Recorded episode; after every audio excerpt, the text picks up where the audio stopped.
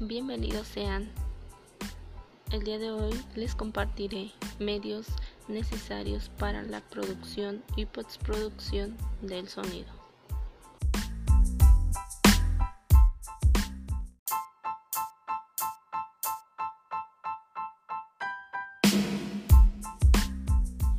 Nos dice, todo sonido debe pasar por un proceso de mejora antes de ser utilizado.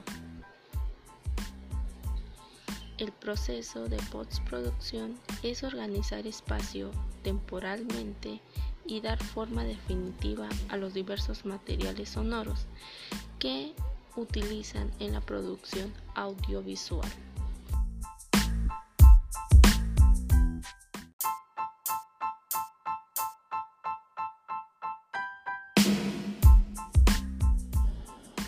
Para esto nos da recomendaciones para grabar sonido.